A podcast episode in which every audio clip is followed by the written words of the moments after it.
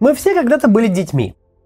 И наши родители тоже были детьми. И даже наши бабушки и дедушки когда-то были маленькими. В детстве мы все знакомились с человеческой моралью и ценностями через сказки и мультфильмы. Причем примерно одни и те же. Генсеки сменяли друг друга, а затем их сменили президенты. Однако при любой власти детей было принято учить доброте и честности, а вовсе не агрессии и лицемерию. Так как так получилось, что наши самые близкие люди иногда начинают излучать ненависть и милитаризм? Ведь совсем не эти ценности прививают отечественная детская литература и анимация, с которыми нас знакомили родители и с которыми мы сами знакомим своих детей. Поговорим о том, как так вышло и что нам с этим делать.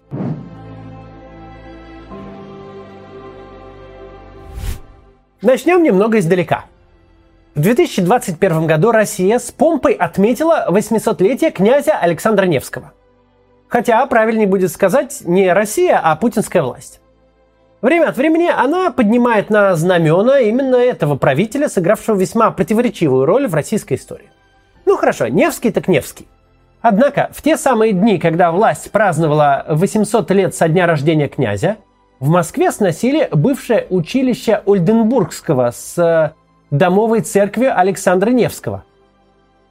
Историческое здание пытались отстоять и оппозиционные депутаты, и общественность, и потомки попечителя той самой церкви, но архитектурную реликвию уничтожили, как, впрочем, и многие другие московские памятники истории. К чему вообще вдруг этот урок москвоведения? Да просто в этой локальной истории отражаются принципы всей путинской системы. Сначала она генерирует какую-то спорную идею, но это еще полбеды. Но потом своими делами она противоречит своей же идее. И тут уже начинается совсем беда. Как мы знаем, с недавних пор Россия всегда была последним оплотом традиционных семейных ценностей. Ну, то есть, всегда была, но знаем мы об этом с недавних пор. Здесь срабатывает ровно тот же принцип. Сама идея, будто бы Россия – это оплот семейственности, весьма сомнительна. Эта идеологема просто никак не согласуется ни с российским президентом, который называет своих дочерей эти женщины, ни с российской политической элитой, где чуть ли не правилом хорошего тона является иметь свой гарем, ни со статистикой по разводам, по доходам молодых семей, по сумме детских пособий, по степени доступности детских садов и поликлиник. Даже в крупнейших городах идея особой российской семейственности не выдерживает столкновения с обычными улицами и переходами – которые невозможно преодолеть с детской коляской. Но это, опять же, лишь полбеды.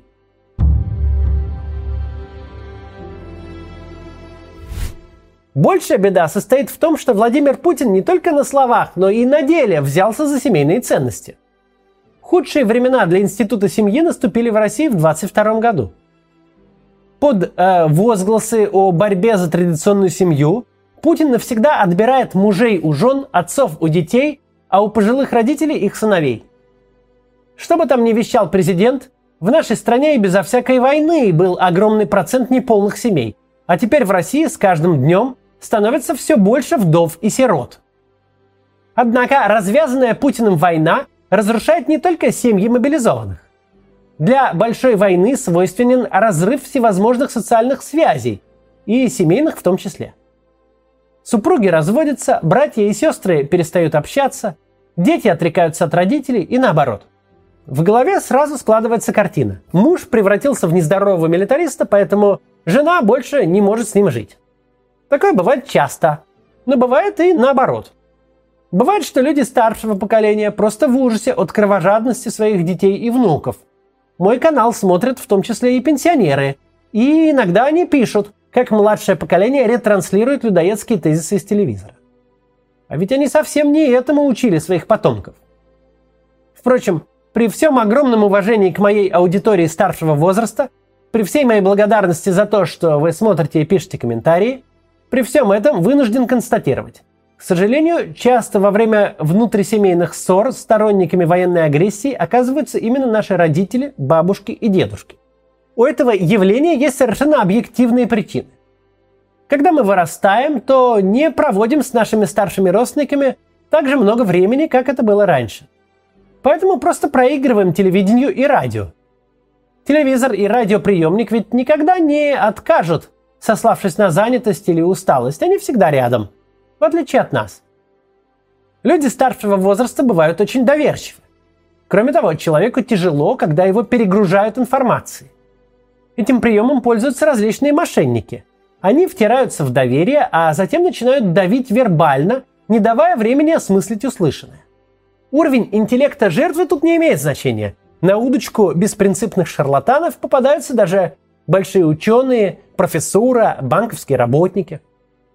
А пропагандисты – это та порода шарлатанов, которым даже не нужно придумывать уловки, чтобы им открыли дверь. Они уже и так присутствуют в квартире. Чтобы жестоко обмануть каждого, кто просто хочет посмотреть новости по телевизору.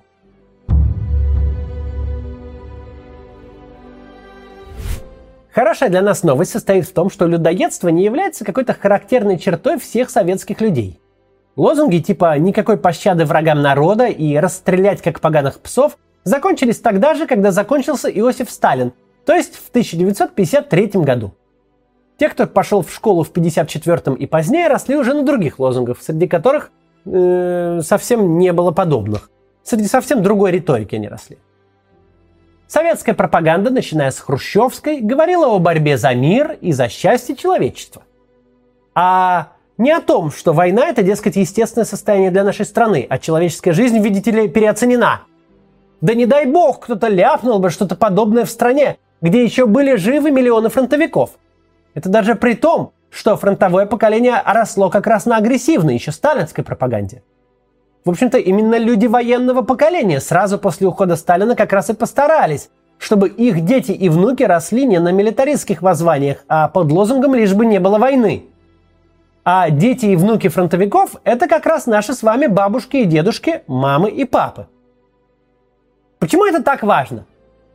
Потому что при всех психологических травмах, которые оставила нашему обществу советская эпоха, Нельзя сказать, что наши старшие родственники насквозь пропитаны человеконенавистничеством. Что в самой их природе желать другим людям смерти, страданий и разрушений. Это совсем не так. Упоение жестокостью и демонстративный отказ от человечности, язык ненависти и звериные интонации – все это недавнее и наносное. Во времена Хрущева и Брежнева и Андропова не говоря уже о Горбачеве, даже диссидентов не было принято называть ошметками дерьма или сворой хрюкающих подсвинков. В страшном сне никто не мог себе вообразить, что ведущий центрального радио начнет оперировать такими терминами, как «предатель земли русской с велосипедной жопой» или «девиантные необразованные пидасы». Сейчас это норма, но нормой это все стало относительно недавно – а значит, в наших силах удалить этот нарост путинской пропаганды, потому что это именно что нарост. Расчеловечивающая риторика пропагандистов – это как свежая ржавчина. Да, кажется, будто она повсюду, но сейчас ее можно попросту стереть. Потому что у нее не было достаточно времени, чтобы проникнуть глубоко –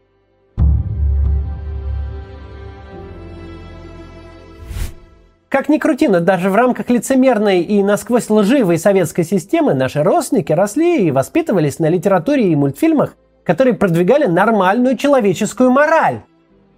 Недаром сама система рухнула, а творчество детских писателей и мультипликаторов осталось и любимо до сих пор. Вот взять ту же историю про Чебурашку. Все в ней по-прежнему актуально. Если ты встречаешь кого-то, кто не похож на другого – то нужно не гнобить его, не унижать, а помочь ему почувствовать себя равноправным членом общества. А крокодил Гена, так это вообще пример современного гражданского активиста. Сначала он помогает социализироваться одинокому чебурашке, потом организует коливинг для одиноких зверей, затем занимается организацией общественного пространства и, наконец, берется за сохранение окружающей среды. Правозащитник, волонтер, урбанист и эколог. Иностранный агент – я бы такого прогрессивного крокодила обязательно пригласил бы в свою партию. А следом за ним Льва Бонифация и кота Леопольда.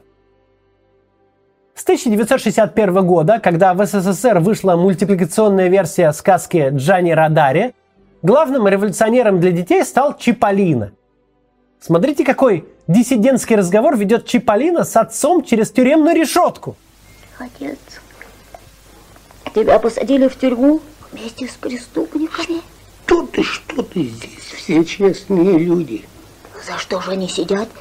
Видишь ли, принцу Лимону порядочные люди не по нутру. И разве кто-нибудь в здравом уме согласится, что Чиполлино, его отец и друзья – это действительно сплошь экстремисты, которым самое место в тюрьме? С каких это пор нашими героями стали принц Лимон и сеньор Помидор? Когда мы были маленькими, наши родители, бабушки и дедушки показывали нам очень хорошие мультфильмы. Они читали нам прекрасные книги. От советских авторов до русских классиков, где каждый второй герой был в оппозиции к царскому режиму. Настало время вернуть долги. Те, кто нас растил и воспитывал, вовсе не злые люди. Просто оглушенные воплями пропагандистов. На моем канале были ролики о том, как спорить о войне с помощью фактов и аргументов. В принципе, с момента выхода эти видео актуальности не потеряли. Но когда не работают факты и аргументы, постарайтесь просто напомнить своим близким, в каких ценностях воспитывались они и какие ценности сами передавали нам, вам.